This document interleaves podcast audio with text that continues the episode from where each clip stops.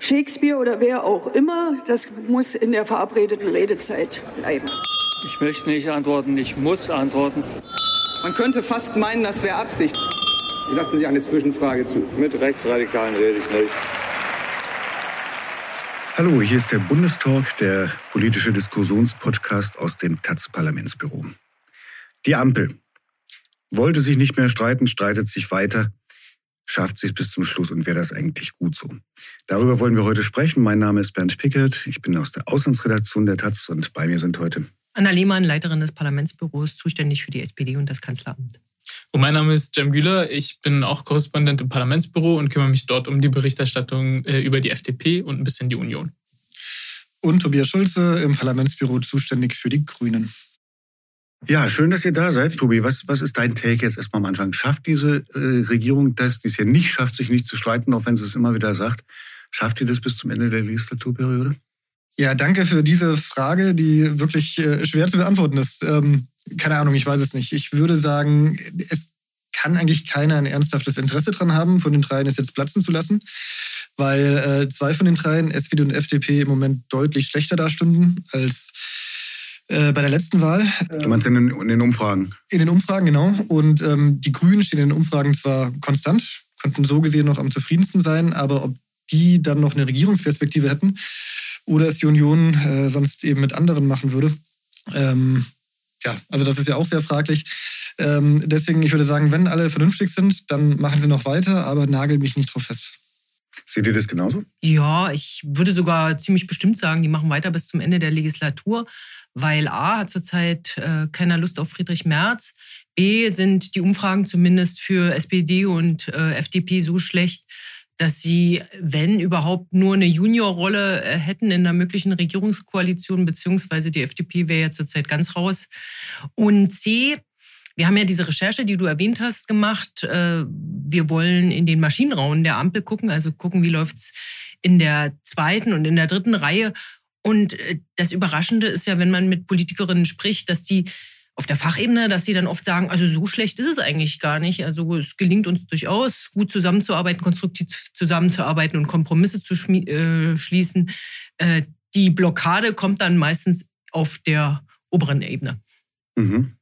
Den Eindruck äh, würde ich auch so ein bisschen mitteilen, Anna. Also ich würde auch sagen, äh, beziehungsweise würde prinzipiell davon ausgehen, dass Macht zusammenschweißt und dass man das eigentlich auch bislang bei der Regierung auch ganz gut beobachten konnte. Also wenn es dann irgendwie Streitigkeiten und so weiter gibt, und die gibt's, und gibt's auch äh, trotz aller Vorsätze jetzt im neuen Jahr, ähm, ist es ja dann doch so, dass dann äh, einzelne Parteien dann bei, bei Kernthemen und so weiter zurückstecken oder dass sie es dann doch schaffen, wie jetzt zum Beispiel bei den Haushaltsverhandlungen und so weiter, sich dann zu einigen auf den Haushalt und so weiter.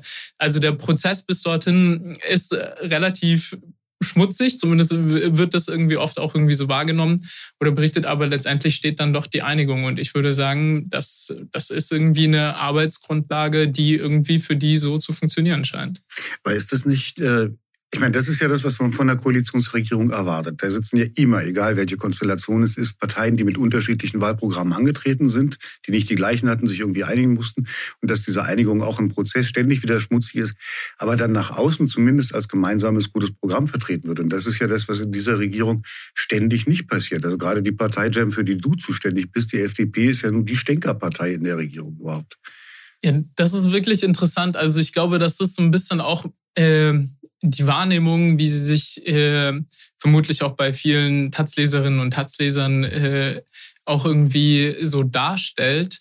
Äh, die FDP ihrerseits äh, bewegt sich ja bei Umfragen stabil irgendwo zwischen vier und sechs Prozent äh, und schafft es irgendwie trotzdem in der Bundesregierung so eine Wirkungsmacht zu entfalten, dass sie als irgendwie ein wesentlicher Player mit ihren vier Ministerinnen und Ministern, die sie in der Bundesregierung haben, wahrgenommen wird und äh, auch immer wieder die Themen so setzt. Äh, über eins können wir später vielleicht noch mal ein bisschen mehr sprechen. Das ist, äh, würde ich sagen, aktuell, also wenn es um die EU-Lieferkettenrichtlinien, EU äh, genau, also EU-Lieferkettenrichtlinie, es klingt jetzt schon mal erst ein bisschen sperrig, darüber können wir dann später, im Detail mhm. sprechen, aber äh, da ist es ja aktuell wieder auch die FDP, die da die Agenda zu setzen scheint. Und ich finde, das ist schon eine interessante Funktion, die sie da auch mit in der Koalition mit einnimmt. Hm, Tobias, du hast schon gezuckt, gezuckt gerade. Ja, ich weiß gar nicht mehr warum, aber jetzt kam mir gerade nochmal ein neuer Gedanke. Ähm, ich frage mich auch, ob die anderen Parteien davon nicht manchmal lernen könnten. Also die Grünen zum Beispiel, Anna, die SPD, bei denen ist es vielleicht genauso. Die klagen zwar die ganze Zeit, wie schlimm alles ist und, äh, und wie schwierig und, und wie mühsam. Ähm, aber jetzt könnte ja irgendwann der Punkt erreicht sein, nach zweieinhalb Jahren in dieser Regierung, dass sie auch mal einsehen, besser wird es nicht mehr. Ähm, und darauf müssen wir uns vielleicht irgendwie einstellen. Und ähm, genau, da, da frage ich mich, ob, ob an Machtpolitik Grüne und SPD von der FDP nicht irgendwas lernen könnten. Oder ähm, ob es in dem Fall nicht schwierig wäre, weil die FDP eben in erster Linie oft einfach Dinge blockieren möchte.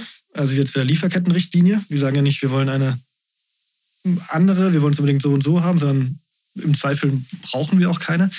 Ähm, so und Parteien, die dann mehr gestalten wollen, haben es da vielleicht schwieriger.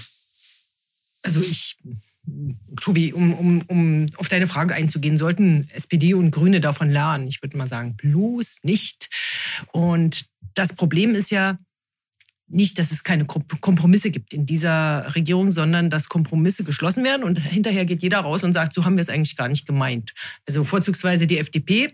Christian Lindner beim Agrardiesel, ja, ein Kompromiss geschlossen, wird abgeschafft, äh, kommen die Bauern vors Brandenburger Tor. Christian Lindner sagt, stimmt, ihr habt recht, wir, wir, wir überdenken das nochmal. Also quasi Kompromiss geschlossen, Kompromiss zerredet. Ähm, die SPD hatte ja, äh, und die FDP würde das gar nicht als Blockiererrolle für sich wahrnehmen, die würden das also als Verbesserer, als, der, als diejenigen, die das Schlimmste verhindern. Äh, die SPD hatte äh, die ganze Zeit, also zwei Jahre lang, so die Rolle, lass die sich mal streiten, die Grünen und die, und die FDP, das nützt im Zweifelsfalle uns. Und äh, die Grünen wiederum äh, kamen die ganze Zeit mit dieser Rolle, oh, wir sind hier die Musterschülerin und werden die ganze Zeit schlecht behandelt.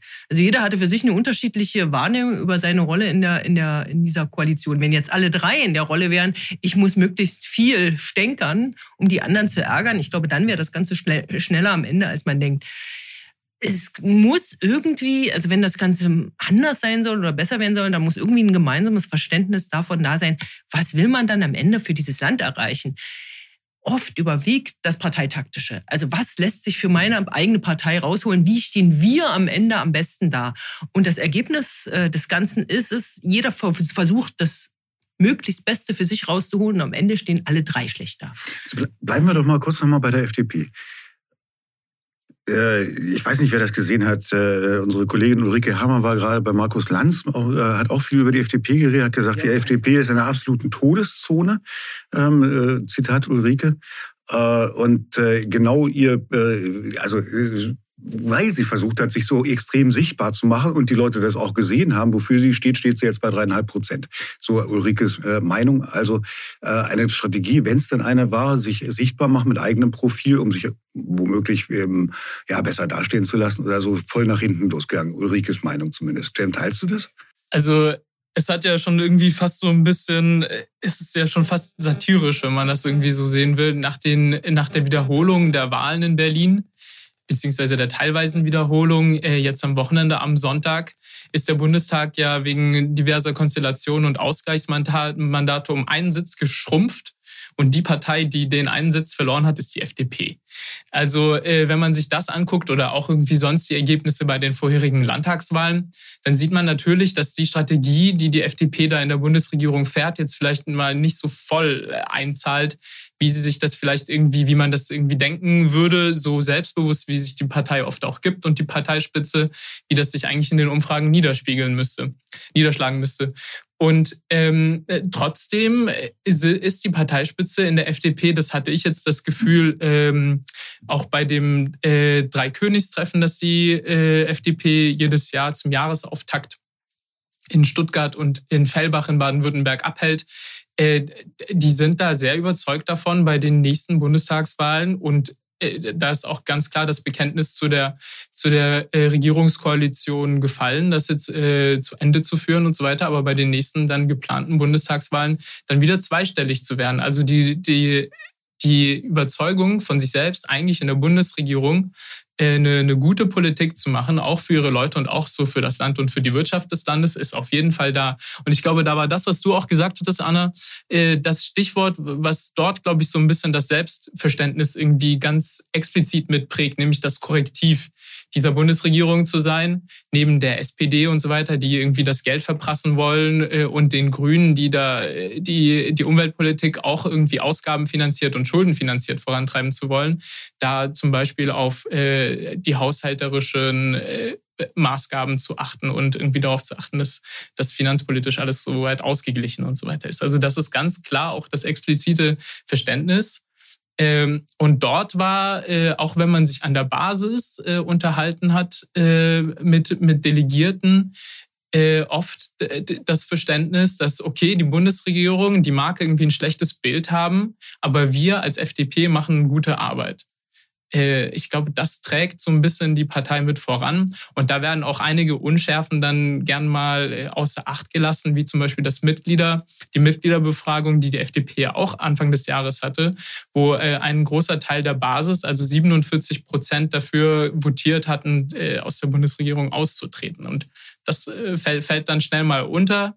Ich glaube, an sich ist die Parteispitze relativ zufrieden mit der Performance in der, in der Regierung, wäre mein Eindruck es gibt ein Paradox, das du mir vielleicht erklären kannst, Jim. Das eine ist, dass die äh, Wählerinnen der FDP ja super unzufrieden sind mit der Ampel und dass die Parteiführung auch einen strategischen Kurs äh, fährt, der eher auf Distanz geht. Also es gibt ja auch Einzelne in der, der Partei, die erklären die Grünen zum Hauptfeind. Analog zur Union, mit der man ja um das gleiche Wählerklientel wetteifert, die ebenfalls die Grünen zum Hauptfeind äh, erklären. Also zweimal Opposition, das kann nur beim einen einzahlen. Ne? Also was die, wenn die Opposition, wenn die Union gut dasteht, dann kann nicht die FDP gleichzeitig auch super dastehen, wäre, wäre so meine These. Also große Distanz zur Ampel, aber wenn man dann mal fragt unter den Funktionären in der Führungsschicht, äh, zum Beispiel Fraktionschef Christian Dö oder Christian Lindner, äh, der Parteichef und Finanzminister selbst, dann wirken die ja gar nicht so unzufrieden mit der, mit der Ampel.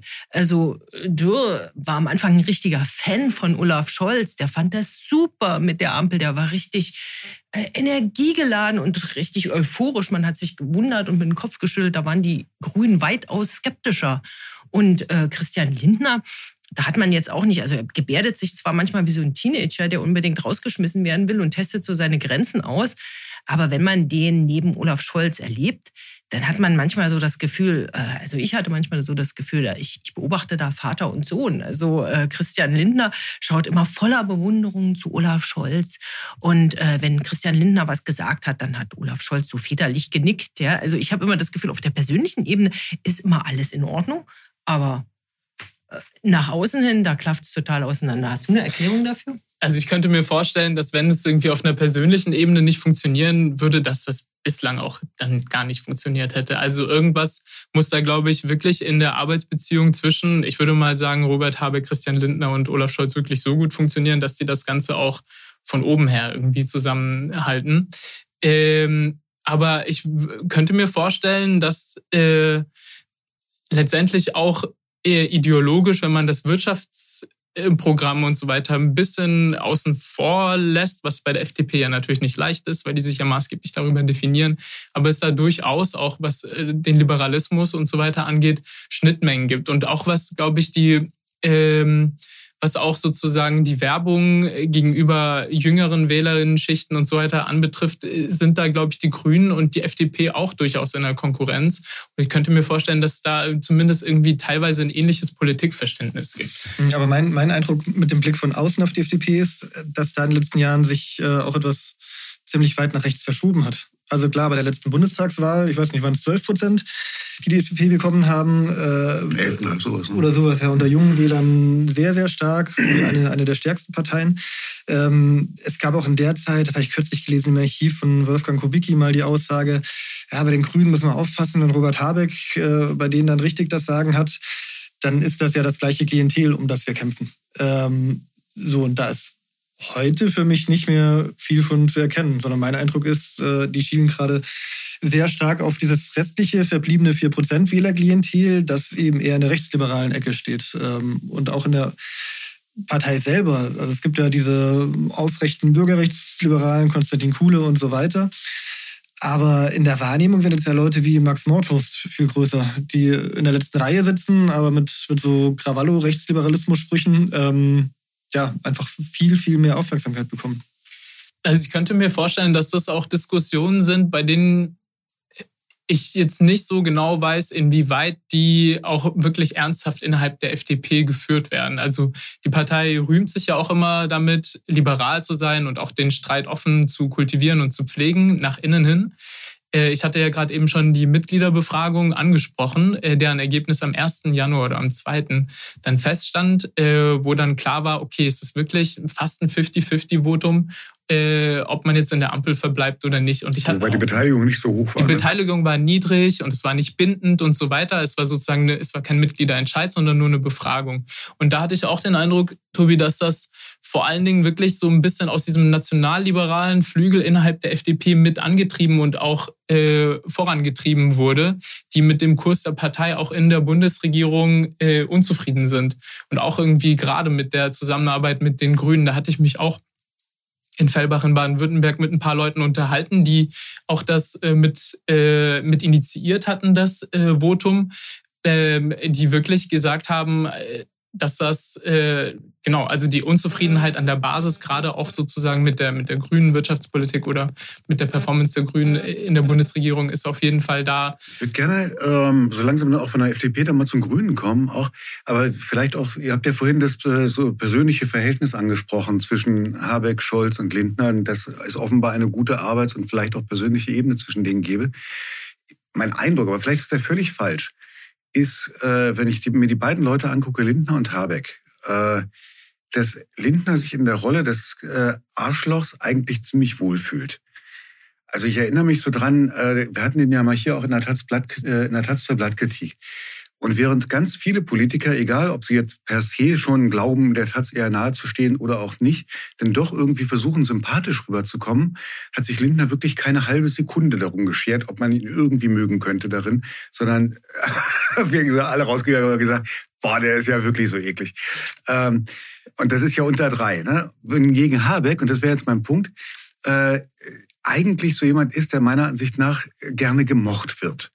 Und der mit diesem Hass, der ihm auch entgegengeschlagen ist nach dem äh, äh, ganzen Gebäudeenergiegesetzkonflikt, eigentlich, glaube ich, überhaupt nicht, auch persönlich nicht zurande gekommen ist, mit dem das was macht. Also Stimmt da würde ich entschieden widersprechen, Bernd. Okay. Ich würde mich erstens seiner Wortwahl nicht anschließen, aber zweitens würde ich sagen... Linda ist kein Arschloch, oder? Äh, genau, gefällt sich nicht in der Rolle des Arschlochs. Hast du so hast du gesagt.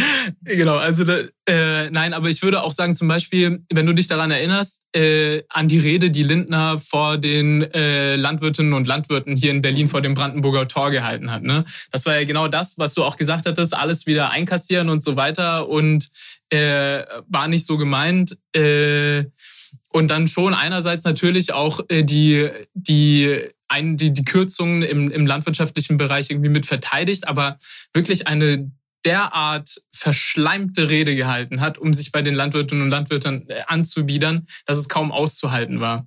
Und ich würde sagen, es ist jetzt vielleicht irgendwie nicht so die Klientel, die man irgendwie so direkt wahrnehmen würde, aber ich würde trotzdem auch sagen, so eine gewisse Form von, von Opportunismus oder wenn er irgendwie auf den Deckel kriegt, dann vielleicht von den Leuten, die dann eher sozusagen dem FDP-Milieu zugerechnet wird, dann ist er auf jeden Fall auch genauso schwammig.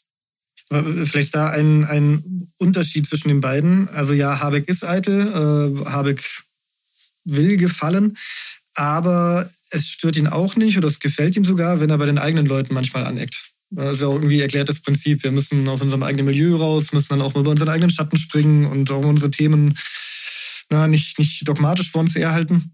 Ähm, und ich glaube, das kommt ihm da manchmal schon, schon ganz gelegen, wenn die eigenen Leute dann über, über ihn meckern. Weil er dann dasteht als der Überparteiliche, der das Wohl des Landes im Blick hat und so weiter. Also ihm ist es vielleicht nicht so wichtig, was die eigenen Leute von ihm halten. Ähm, in der Mitte, im Mainstream, da will er gut ankommen. Und bei Lindner, ich weiß nicht, es klingt so, als ob. Das wäre ja genau das Gegenteil. Ja. Also, also Lindner ist, glaube ich, so, sieht sich so als Rebell einer Netflix-Serie. Also er will unterhaltsam mhm. sein. Er, er weiß, dass er, ähm, wenn er bei der Taz ist, dass er natürlich nicht der Everybody's Starling ist. Insofern weiß er, welche Rolle er dort spielt. Aber es ist nicht so, dass er sagt, alle sollen mich hassen, sondern im Gegenteil. Er will auch, dass man ihm zuschaut. Er ist ja auch gerne Unterhalter. Also wir haben zwei Leute, die eigentlich äh, gerne populär sein wollen nämlich Habeck und Lindner. Und wir haben einen Kanzler, dem Umfragewerte an sich schnurzegal sind. Das ist schon ein Problem, besonders für seine Partei. Äh, wenn jemand sagt, ist mir doch scheißegal, was die anderen über mich denken, ich mache einfach mein Ding. Und das geht so lange gut, äh, bis die Umfragewerte der Partei dann irgendwie mit dem Kanzler so tief sinken, dass es ihm eigentlich nicht mehr egal sein kann. Und das ist, weil wir haben ja gerade jetzt über die FDP und das Problem äh, geredet, aber ich finde, die die FD, über die FDP wird viel geredet, aber sie ist nicht das Hauptproblem dieser Ampel. Sie ist ein sehr großes Problem, aber sie ist nicht das, das alles entscheidende Problem. Was, was ist das denn alles? Scholz? Ja, ich glaube schon, dass Scholz äh, das Problem ist, beziehungsweise die Strategie zu sagen, ähm, ich äh, führe hier eine Ampel, und die beiden anderen sollen sich mal streiten und äh, ich komme da raus als derjenige, der den Überblick behält und äh, dem die Leute dann am Ende vertrauen. Also dieses, dieses Narrativ, ähm, ähm, der, das, es nützt dem Kanzler, wenn er über den Dingen schwebt und die anderen sich zerschreiten, das, das ist irgendwie kaputt gegangen. Und außerdem äh, ist er ja, kam er ja auch irgendwie rein ins Kanzleramt mit dem Nimbus, der, der alles weiß und der, der alles kann und der dann einen Plan hat. Und das, und dieser Nimbus ist so gründlich zerstört worden, und zwar zuletzt durch das Urteil des Bundesverfassungsgerichts ähm, zum Klima- und Transformationsfonds, was ja eine Idee von Scholz war, zu sagen, wir packen 60 Milliarden, die aus, aus der Corona-Zeit in den anderen Fonds und das ist verfassungsfest und damit finanzieren wir all unsere schönen Projekte. Und das ist geplatzt. Und das Vertrauen in ihn, der gesagt hat, ich habe den Plan, ich weiß, wie es geht, ist so nachhaltig zerstört, dass eigentlich Scholz jetzt auch eines der Hauptprobleme dieser Ampel ist, muss man so sagen. Und würdest du da eine gewisse Form der Läuterung oder Einsicht feststellen jetzt aus den Gesprächen, die du da auch geführt hast? Na, man sieht es ja ganz unmittelbar. Also seine Partei hat ihm da auch sehr ins Gewissen geredet. Ähm, und zwar, ähm, dass er eben zeigen muss, dass er nicht dieser emotionslose Apparatschik ist, der am Rednerpult steht und seinen Text da abspult. 72 Seiten Regierungserklärung, vorgetragen in leisem, monotonem äh, Tonfall, sondern sie will ja, dass er, dass er mal Emotionen zeigt, dass er kämpft, dass er auch Genosse Scholz ist. Und das hat er bei der letzten Regierungserklärung ganz klar gemacht, sehr zur Überraschung von Friedrich Merz, der mit so einer ganz staatstragenden Rede dahergekommen ist und dann waren plötzlich die Rollen vertauscht. Der, der Oppositionsführer hat geredet wie der Regierungschef und der Regierungschef, der hat geredet wie der Oppositionsführer. Also, wenn du sagst, Scholz ist eigentlich das größte Problem und der versucht jetzt irgendwie dran zu schrauben, so, so habe ich äh, das verstanden, was du gerade versuchst zu sagen. Wäre es für die Ampel oder auch fürs Durchhalten der Ampel überhaupt eine Option, besser da einen Wechsel vorzunehmen? Den Kanzler auszutauschen? Mhm.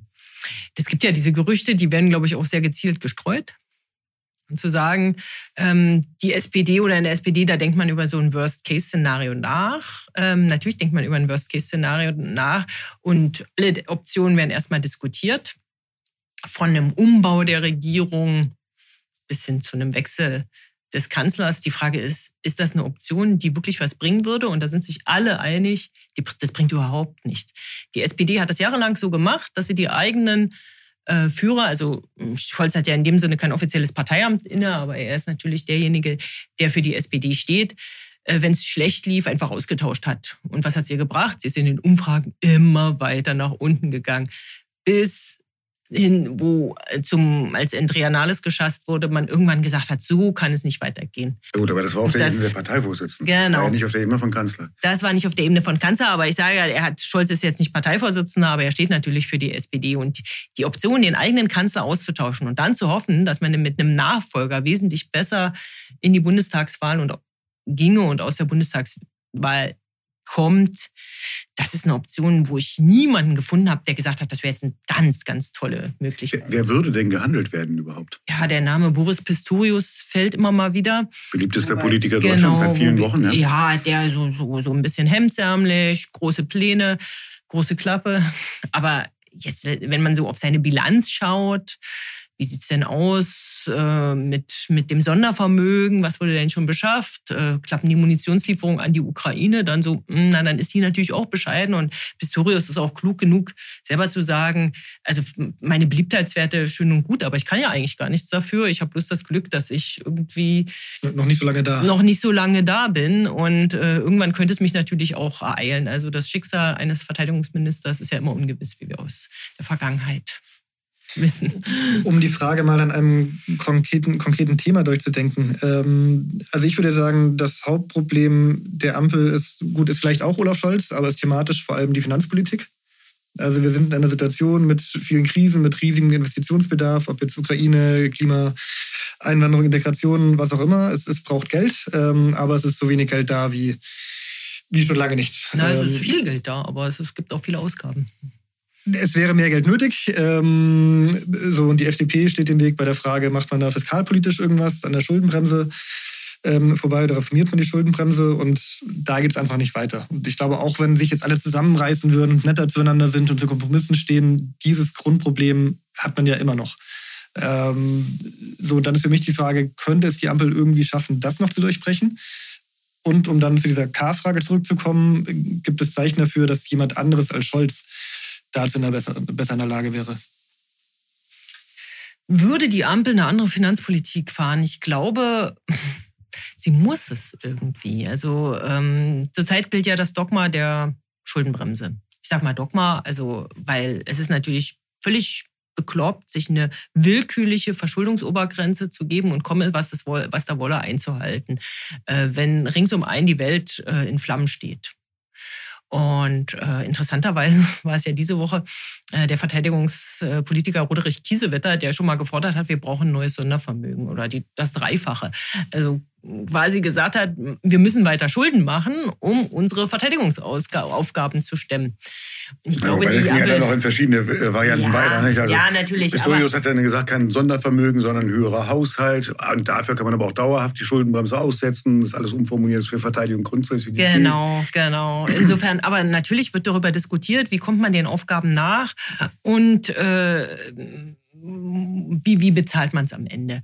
Dass man, äh, also, dass man jetzt die Ukraine-Hilfen, also äh, es werden ja gerade Fenster öffnen sich gerade. Ausgerechnet Trump mit seiner Debatte über die Zukunft der NATO bzw. die Rolle der USA darin macht nochmal deutlich, okay, wir müssen wir müssen ganz anders denken. Wir müssen in einer ganz anderen Dimension denken. Und es ist ja völlig illusorisch, dass man sagt, naja, wir schaffen meinetwegen den so, gesamten Sozial, das gesamte Sozialressort ab, damit wir jetzt in Zukunft äh, die Bundeswehr aufrüsten und die NATO anständig ausrüsten können. Das ist ja Quatsch. Insofern äh, macht das Neue, also fangen alle an zu überlegen, wie könnten wir es denn finanziell stemmen. Und da wird auch die FDP irgendwann sagen müssen, äh, ja, vielleicht ist es nicht so gut, ein Drittel des Bundeshaushalts nur für Verteidigung auszugeben, also wenn man es mal ganz hoch skaliert. Ja, aber jetzt trägt die FDP das schon so lange vor sich her und die fühlen sich so an der Wand mit ihren drei, vier Prozent, ähm, dass ich mich frage, wie soll das funktionieren? Also wie soll die da die Kehrtwende machen, ohne das Gesicht zu verlieren? Na, Sie haben es ja beim Sondervermögen auch gemacht. Die, die, die Schuldenbremse stand im Koalitionsvertrag und kaum hat Putin die Ukraine überfallen, äh, war das obsolet. Mhm. Da war die Krise der FDP aber noch nicht ganz so groß. Es war am Anfang der Regierungszeit. Und du hattest den ganz großen Schock von außen mit diesem Kriegsbeginn. Also da hatte man mal ein Möglichkeitsfenster und dann hat sich Scholz einfach hingestellt im Grunde und hat gesagt, genau. wir naja, machen das. Das hat er ja vorher natürlich mit Lindner und Habeck besprochen. Das schon, aber äh, es war jetzt nicht im Sinne von, ähm, was meint ihr, sollen wir was machen, kriege ich euch okay, aber, sondern. Aber Trump wäre schon wäre nicht äquivalent, aber wäre auch ein Schock von außen, wo man nochmal neu nachdenken müsste, wie kann man es wie kann man es finanziell machen. Aber ich fand grundsätzlich die Frage, die du aufgemacht hattest, Tobi, eigentlich schon auch richtig, weil letztendlich ist es ja genau das. Ne? Also sozusagen ist wirklich das Problem, die können einfach nicht anders, außer verhandelte Kompromisse wieder im Nachhinein aufweichen, um sich irgendwie selbst als den Cleveren darzustellen. Es müssen die einfach irgendwie lernen, netter miteinander zu sein jetzt nach äh, fast zweieinhalb Jahren. Äh, oder ist das Problem wirklich ein materielles? Und das würde ich schon auch so sagen. Also ich glaube auch, die Probleme sind gewaltig und das finanzpolitische Korsett ist relativ eng. Und da wäre schon die Frage, wie oder ist der Willen da, das irgendwie nachhaltig irgendwie anders zu gestalten? Ähm, Christian Lindner hatte ja äh, in, in einem Gastbeitrag in der FAZ jetzt äh, genau das geschrieben, ne? um die Verteidigungsausgaben auf einen äh, um, um die sozusagen in einen sicheren Rahmen zu stellen, muss man eben an anderer Stelle sparen. Und das Sondervermögen für die Bundeswehr, was mit dem Überfall Russlands auf die Ukraine geschaffen wurde, das läuft dann 2028 aus, beziehungsweise dann sind die Gelder ausgegeben und spätestens dann braucht man neue Finanzierungsmittel. Und da ist dann so ein bisschen die Frage, okay, wird das vielleicht irgendwie die Möglichkeit sein, an der Schuldenbremse was zu ändern? Oder wie soll das sonst gehen? Weil ich sehe jetzt auch nicht unbedingt, dass in den anderen Konfliktfeldern oder in den anderen innenpolitischen Fragen äh, die anderen Parteien Konzessionen machen würden in der Sozialpolitik oder aber, anderswo. Ja, aber dieses, das ist, dass das finanzpolitische Korsett, also dass man in grundlegenden Fragen unterschiedlicher Meinung ist, also Finanzpolitik habt ihr gesagt, äh, dann kann man noch sagen, die gesamte Sozialpolitik, äh, dann Teil Migrationspolitik. Das war ja von Anfang an klar. Und das wussten ja auch alle drei. Deshalb ja der Trick mit diesem 60 Milliarden Topf, wo man einfach die Schulden, die man gemacht oder noch nicht, noch nicht aufgenommen hatte, aber sich genehmigt hatte, einfach umgeparkt hat und gesagt, das löst jetzt unsere, das löst unsere Unterschiede auf. Also wir haben genug Kohle, um die zu kaschieren. Die Kohle ist jetzt nicht mehr da, die Unterschiede treten stärker zutage. Aber wenn alle drei sagen, wir wollen irgendwie weiter zusammen regieren, sei es aus Alternativlosigkeit oder sei es, dass man doch noch irgendwelche Dinge gemeinsam vorhat, dann muss man natürlich irgendwie wieder einen Rahmen finden, in dem das möglich ist. Zurzeit ist es schwierig, weil die Schuldenbremse so gilt und weil das extra, der Extratopf nicht mehr da ist. Und dann äh, trägt natürlich jeder seine Lieblingsprojekte vor sich her. Die FDP sagt, wir müssen sparen, Bürgergeld kürzen, am besten äh, also rückabwickeln wollen sie es aber nicht. Das ist ein Unterschied zur Union. Wobei die FDP ja auch nicht immer nur spart. Ne? Also Lindner, was der bei der Einkommensteuer. Äh, genau, Unternehmen entlasten, genau. Also so nach dem Motto, also, also die FDP sagt ja, äh, möglichst wenig Staat, das regelt der Markt und äh, Grüne und SPD sagen, äh, der Markt, der regelt längst nicht alles, also der regelt viel zu wenig, wir brauchen ganz viel Staat. Ne? Und das ist eben, sind eben die unterschiedlichen Pole. Aber da, da, das wissen ja alle drei im Prinzip auch. Aber was glaubt ihr denn, wenn wir ich meine, als sie sich zusammengefunden haben und diesen Koalitionsvertrag gemacht haben, klar, da hat dann jeder erstmal gekämpft, damit dieses, und so viel wie möglich von den Sachen, die für ihn oder auch für die eigene Wählerklientel am wichtigsten sind, da irgendwie reinzukriegen. Und äh, da stand ja dann noch eine ganze Menge drin von allem. Dann kam aber relativ schnell tatsächlich der Überfall äh, auf die Ukraine. Das war natürlich zwar schon absehbar zu den Zeiten der Verhandlungen, vielleicht schon in the making, aber so richtig dran geglaubt hat man nicht und eingepreist war es einfach mal nicht in dem Koalitionsvertrag. Ne? Ähm, seitdem Krise um Krise, äh, also Gaza-Krieg noch mit oben drauf und so weiter und so fort. Ähm, wenn ihr jetzt so zurückguckt nach zwei Jahren, äh, wo würdet ihr sagen, welche von den drei Parteien kann am zufriedensten sein, was die dann doch noch trotz aller Krise Umsetzung ihrer eigenen Lieblingsprojekte innerhalb des Koalitionsvertrages angeht? Ich glaube, die Grünen sind es nicht. Ähm, es ist zwar nicht so, dass die überhaupt nichts erreichen in der Koalition. Äh, manchmal muss man das, glaube ich, auch gerade rücken, gerade im Bereich äh, Ausbau der Erneuerbaren. Da passiert schon relativ viel. Aber bei diesem Problem oder diesem, diesem größten Thema der Grünen, die Transformation und der Klimaschutz, ähm, das ist nun mal ein spezielles Problem, bei dem es auch so eine zeitkritische, ein zeitkritisches Element gibt es ist ein Problem, bei dem es nicht zwingend ausreicht, in die richtige Richtung zu gehen, wo man sagen kann, naja, ist zwar noch nicht so weit, wie wir gerne wollen, aber in der nächsten Legislatur können wir dann nachlegen, sondern es ist ein Problem, bei dem man verliert, wenn man nicht gleich schnell genug ist. Ähm, so, und das macht einfach die ganze Situation für die Grünen besonders und deswegen wäre es zumindest schlecht, wenn sie am Ende dieser Legislatur sagen, damit sind wir jetzt schon zufrieden. Aber die Grünen haben ja auch super viel erreicht, also Planungsbeschleunigung und also äh, Wind- an Landausbau, äh, Offshore-Energie.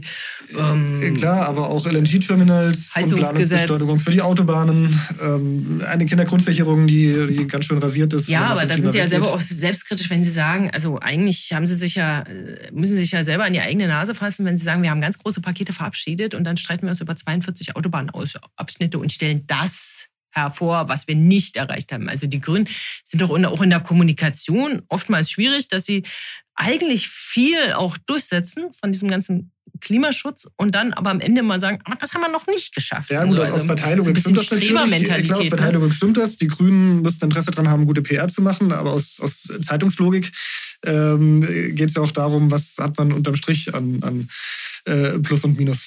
Also das, äh, meine These ist ja, die, FD, äh, die SPD die SPD. Sozialdemokratie hat super viel erreicht und das fällt ihr zum Teil auf die Füße. Die hat ihr Pulver dessen, was sie erreichen wollte, eigentlich nämlich schon fast verschossen. Sie hat einen Mindestlohn eingeführt, das Bürgergeld reformiert, das Wohngeld ausgeweitet. Die Kindergrundsicherung äh, wird, wird auch kommen, mehr schlecht als recht, aber immerhin Kindergeld erhöht und Kinderzuschlag erhöht. Also die haben ganz viel gemacht aber irgendwie zahlt es nicht bei ihnen ein. Und jetzt haben sie eigentlich nichts mehr übrig, wo sie noch sagen können, das wird unser großes Leuchtturmprojekt, was wir für die Wahl 2025 ins Schaufenster stellen können. Du hast ja vor kurzem jetzt äh, im Vorfeld dieser Berliner Nachwahlen so ein Interview gemacht mit einer irgendwie Anfang 30-jährigen SPD-Wahlkämpferin, die da so von Tür zu Tür Mit Annika Kluse, genau, genau. Die, die war Kandidatin im Bezirk Mitte. SPD-Linke. Du warst ja wahrscheinlich auch nicht die Einzige, mit der du so gesprochen hast, jetzt aus der äh, SPD-Basis. Wie, vielleicht auch nicht alle drei. Also wir reden jetzt immer so ein bisschen davon, wie wird das von oben gesehen, von den Parteiführungen, von den Strategen. Aber das andere ist ja tatsächlich, wie wird das von unten gesehen. Und ich im Moment so in der öffentlichen Darstellung habe ich immer so das Gefühl, dass äh, zu meckern haben irgendwie alle. Also ob sie nun grundsätzlich die Projekte dieser Regierung völlig falsch finden oder ob sie sie eigentlich richtig finden, völlig egal. Alle finden scheiße, was die Ampel macht. Ähm, das ist ja keine richtig gute Grundlage auch. Ne? Und wie wird das aber in den eigenen Basen, äh, Basen, Basen gesehen? Hm. Also Annika Klose war ja äh, im Hintergrund kritischer als im Vordergrund, klar, aber sie war jetzt auch nicht so defetistisch, wo sie gesagt hat, es, wir, es ist ja furchtbar, wir haben gar nichts erreicht oder ihr Credo war eigentlich, wir haben sehr viel erreicht, wir sind aber in der Performance super schlecht, also wir verkaufen es einfach nicht gut genug. Wir müssen die Kommunikation verbessern. Und dann, was ist das nicht immer das blödeste Argument überhaupt? ja, sie sagt, also sie, sie ist ja eine Partei Linke und auch äh, war mal Juso-Vorsitzende in Berlin, also durchaus äh, mit dem Potenzial zum Stänkern, aber ich hatte erwartet, dass sie viel, viel, viel kritischer ist. Man hört das noch, man hört gerade von der SPD Linken jetzt nicht so viel Schlechtes über die eigene Partei und was sie da gemacht hat in dieser Regierung. Also die sind eigentlich ganz zufrieden. Die sind graduell und äh, ja, in, in, mit Abstrichen super unzufrieden, vor allen Dingen mit der FDP. Aber gut, dann, das ist dann der gemeinsame Gegner. Und man hört natürlich auch Kritik am Kanzler, aber das hatten wir ja schon.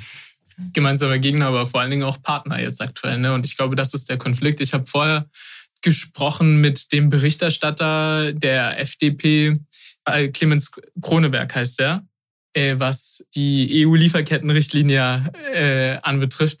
Er hat äh, lange überlegt, als ich ihn gefragt habe, wo er denn jetzt in letzter Zeit äh, positive Entwicklungen oder positive gemeinsame Initiativen sieht, die sie zusammen in der Koalition erreicht haben.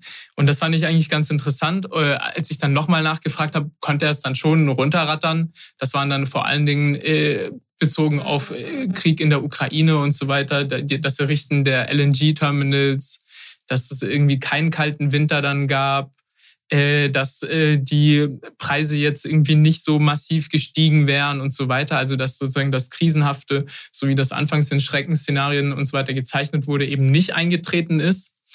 Ähm, aber sozusagen was aus seinem Fachbereich, äh, Arbeit und Soziales und die gemeinsame Zusammenarbeit irgendwie in den vergangenen Monaten anbetrifft, da war er so ein bisschen verhalten und das fand ich schon interessant. Ähm, äh, Genau, das hat mich auch so ein bisschen dann äh, fragen lassen, wie, wie es denn da in Zukunft weitergehen soll und was denn irgendwie die Projekte jetzt für die, für die kommenden, für das kommende Jahr äh, dann noch werden sollen. Weil Christian Lindner hatte auch zum Anfang des Jahres beim Dreikönigstag gesagt, das ist jetzt das Entscheidende und eigentlich das letzte Jahr mehr oder weniger für die Ampel, wo die politisch noch was reißen können, bevor es dann nächstes Jahr äh, so richtig losgeht mit Bundestagswahl. Äh, und jetzt ist es in diesem Jahr auch schon so, im Juni stehen die EU-Wahlen an, dann kommen die Landtagswahlen in den äh, unterschiedlichen Bundesländern. Also es ist auch schon so ein bisschen durchsetztes Jahr und da, das wird jetzt vor allen Dingen auch die Frage sein, inwieweit die Wahlkämpfe die Regierungsarbeit beeinflussen. Na, ich, ich, ich, äh, das Problem ist doch, dass die FDP im Prinzip nichts vorweisen kann, außer Schuldenbremse also was hat sie denn alles im Wahlkampf versprochen? Weltbeste Bildung, äh, super Verkehr, schnellere Digitalisierung, das Blaue vom Himmel. Und wie sieht's aus? Also katastrophal. Wir haben eine äh, PISA-Studie, die uns erneut bescheidigt hat, dass äh, ein Fünftel der Viertbesser nicht richtig äh, lesen kann und eklatante Defizite hat in Mathematik. Im Prinzip alle nochmal auf losgehen müssten. Wir haben eine digitale Infrastruktur, die ein Witz ist, also da, wo man nur sagen kann, ähm, geht lieber ins Ausland, da habt ihr Netz und Internet. Und äh, im Verkehrsbereich, ja, sieht es ja auch mehr als drüber aus. Bei der Bahn, ähm, da wird jetzt, also da ist gerade mal genug Geld da, um das irgendwie zu reparieren, was gerade kaputt ist. Aber Ausbau von Ausbau ja keine Spur, ja. Also es ist alles, es, es, es fehlt an allen Ecken und Enden. Das ist natürlich nicht allein die, die FDP schuld, aber die hat natürlich den Mund wahnsinnig vollgenommen und am Ende nichts geliefert. Okay, spricht alles dafür, dass die Ampel so richtig gut abschneidet, ne? die Aufzählung. Die, äh, vielleicht mal kurz, weil ihr habt gerade schon die, die Landtagswahlen in diesem Jahr, die ja nun in drei Ostbundesländern sind, äh, erwähnt. Wir wollen jetzt gar nicht wieder über die AfD, AfD, sprechen, haben wir schon oft genug, werden wir auch noch oft genug tun. Aber tatsächlich ist, wenn man sich die Umfragewerte derzeit so anguckt, kommen alle drei Ampelparteien zusammen manchmal nur auf 20 Prozent oder so. Ne? Also wirklich grauenvolle Werte für, für alle drei. Für Grüne und FDP war der Osten noch nie ein besonderes Heimspiel. Äh, für die SPD ein bisschen mehr, ist aber auch nicht mehr. Äh, was glaubt ihr? Also angenommen, das materialisiert sich so ähnlich, wie die Umfragen jetzt sind. Wie kann denn dann so eine Ampel so richtig voller Energie und Tatendrang ins Wahljahr 2025 reingehen? Ich glaube, es kommt darauf an, wie es genau ausgeht. Also wenn einfach nur die Ampelparteien dort verlieren und die äh, Union es schafft, äh, irgendwie halbwegs stabile Regierungen äh, dort, dort zu bilden, dann wird man sagen können, ja gut, das sind diese Ostländer, das sind Sondereffekte, der war schon immer schwierig. Hm, also ich glaube, da kommt man dann irgendwann irgendwie raus. Wenn es in diesen Ländern aber, ja, ich sag mal so halbe Staatskrisen gibt, weil an der AfD vorbei keine Regierungen mehr zu machen sind oder gibt ja sogar so Szenarien, wie die AfD sogar an die Macht kommen könnte in einzelnen Ländern. Ähm, also wenn wir es dann mit einer richtigen Demokratiekrise zu tun haben, die sich jetzt ja schon anbahnt, ähm, die dann natürlich auch an der Ampel klebt, dann wird es, glaube ich, richtig schwierig. Ich glaube ja, dass die Ostlandtagswahlen diesen Sondereffekt haben werden, das, was sich ja auch schon vor fünf Jahren zeigte, dass es vor allen Dingen um den Ministerpräsidenten geht, beziehungsweise Amtsinhaber versus AfD. Die sind ja zurzeit in den Umfragen überall, also in Brandenburg, in Thüringen und in Sachsen. Die überall laut Umfragen stärkste Kraft. Und äh, dieses äh, diese, die, diese, die, äh, dieser Wettstreit quasi, wollen wir, wollen wir die AfD oder wollen wir Dietmar Woidke oder wollen wir Michael Kretschmer oder wollen wir Bodo Ramelow? Thüringen weiß man noch nicht, wie es ausgeht, aber ähm, ist, am, ist am diffizilsten. Äh, das wird zugunsten, hoffentlich, das wird zugunsten der jeweiligen äh, Partei ausgehen, demokratischen Partei, die dort den, den Ministerpräsidenten stellt. Und insofern wird so ein platter Anti-Ampel-Wahlkampf nicht funktionieren. Also darauf setzt ja die Union sehr stark, dass sie sagt, hier, wir wollen, äh, wir, wir zeigen der Ampel ein Stoppschild, hat sie ja jetzt auch in Berlin gemacht, hat auch funktioniert. Also sie haben ja alle nennenswerte Verluste eingefahren, die Grünen am wenigsten. Zumindest in den Bezirken, wo jetzt nochmal abgestimmt wurde. Aber das wird, das wird äh, ein anderes Momentum sein.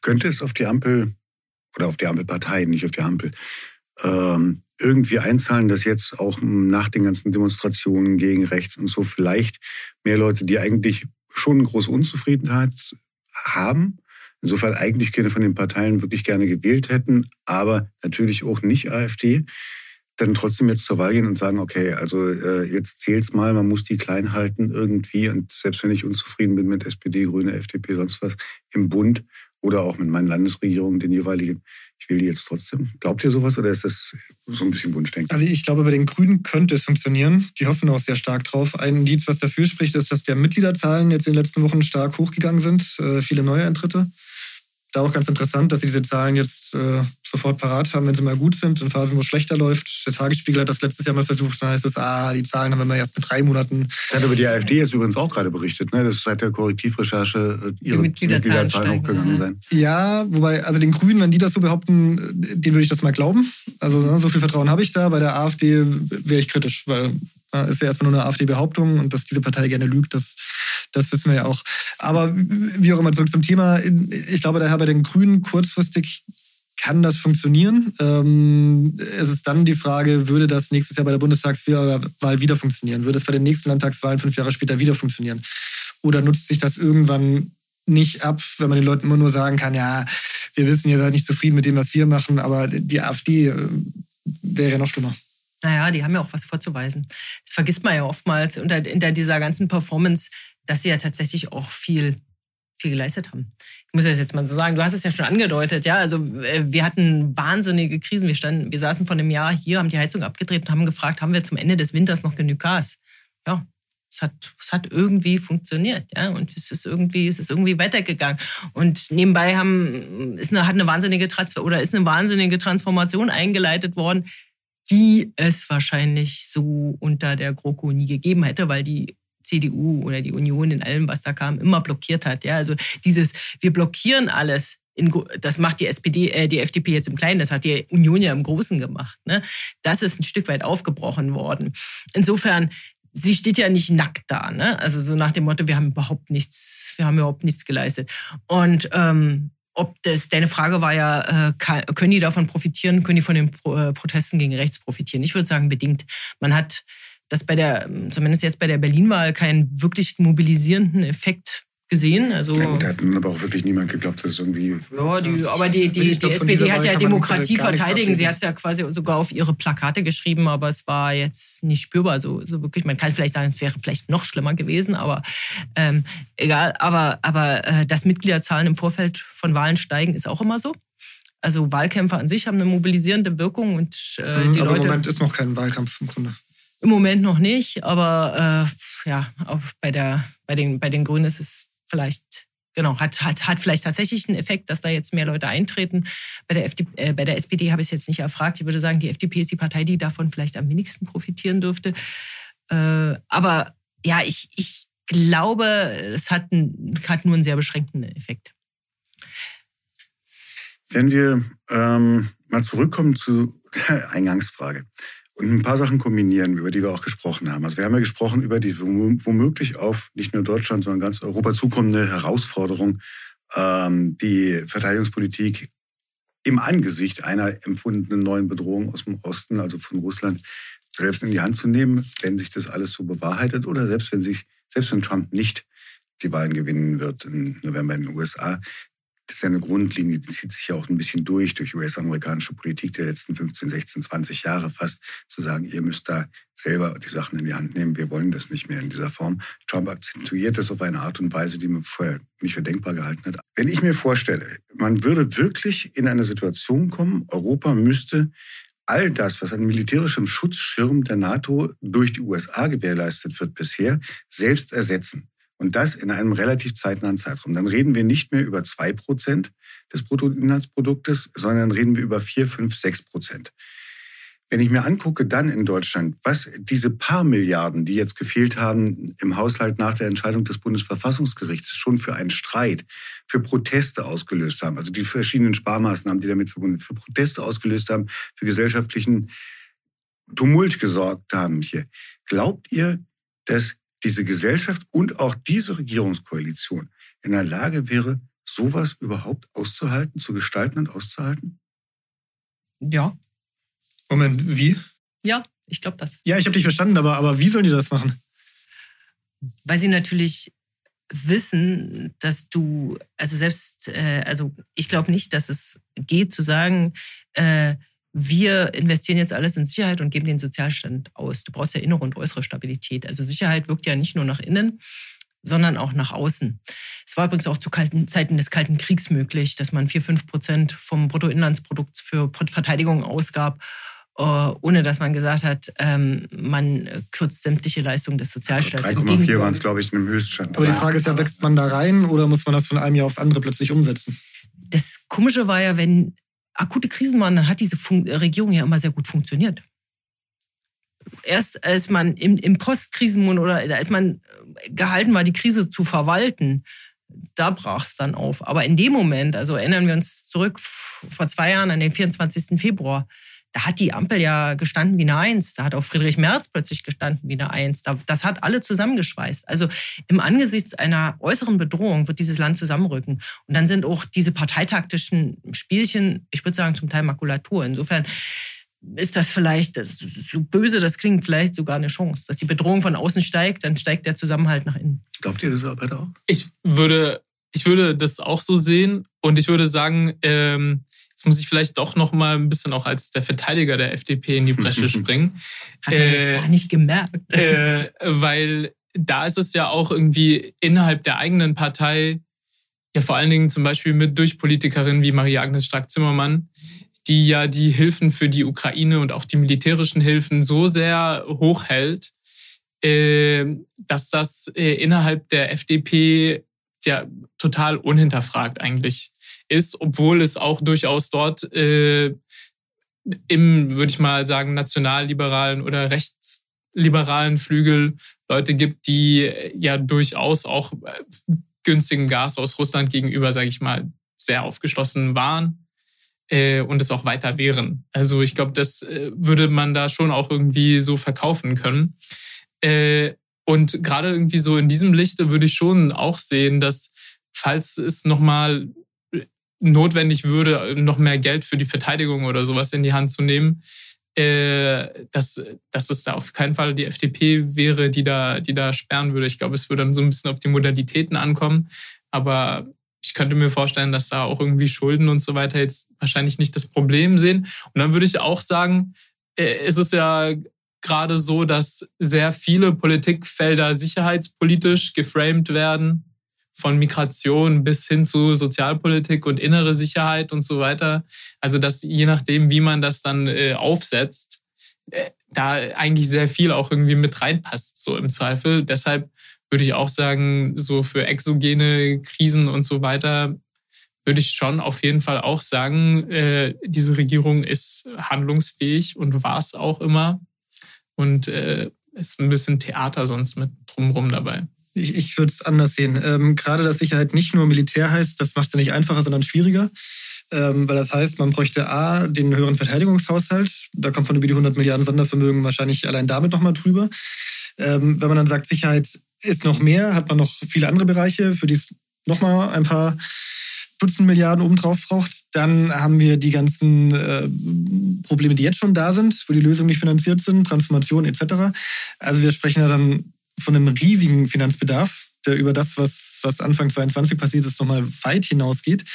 Ähm, selbst wenn jetzt alle über ihren Schatten springen würden und sagen würden, na gut, dann Schuldenbremse können wir jetzt wirklich abschaffen. Ich glaube, das wäre auch nicht die Lösung von allem, weil wir da über solche Summen sprechen, dass es tatsächlich irgendwie noch schädlich sein könnte, das alles über Kredite zu machen.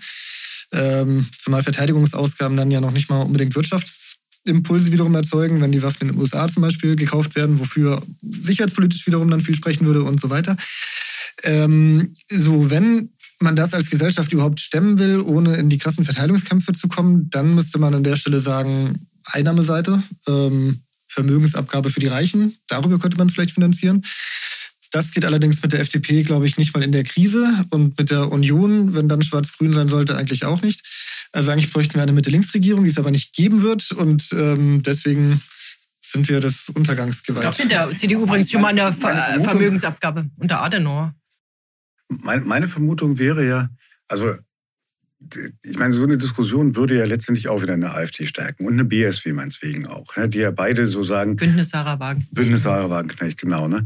Die ja beide sich in einem einig sind, nämlich sagen, kein Geld für die Ukraine, da muss man verhandeln und wir brauchen billiges Gas aus Russland und ein gutes Verhältnis zu Moskau.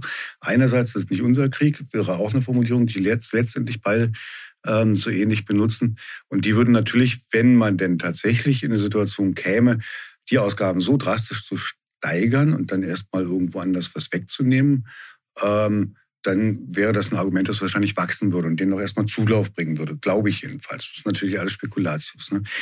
Um das abzufedern, gerade den Rechtspopulismus abzufedern, denke ich, würde es voll auf Kosten derjenigen gehen, Geflüchtete etc. pp.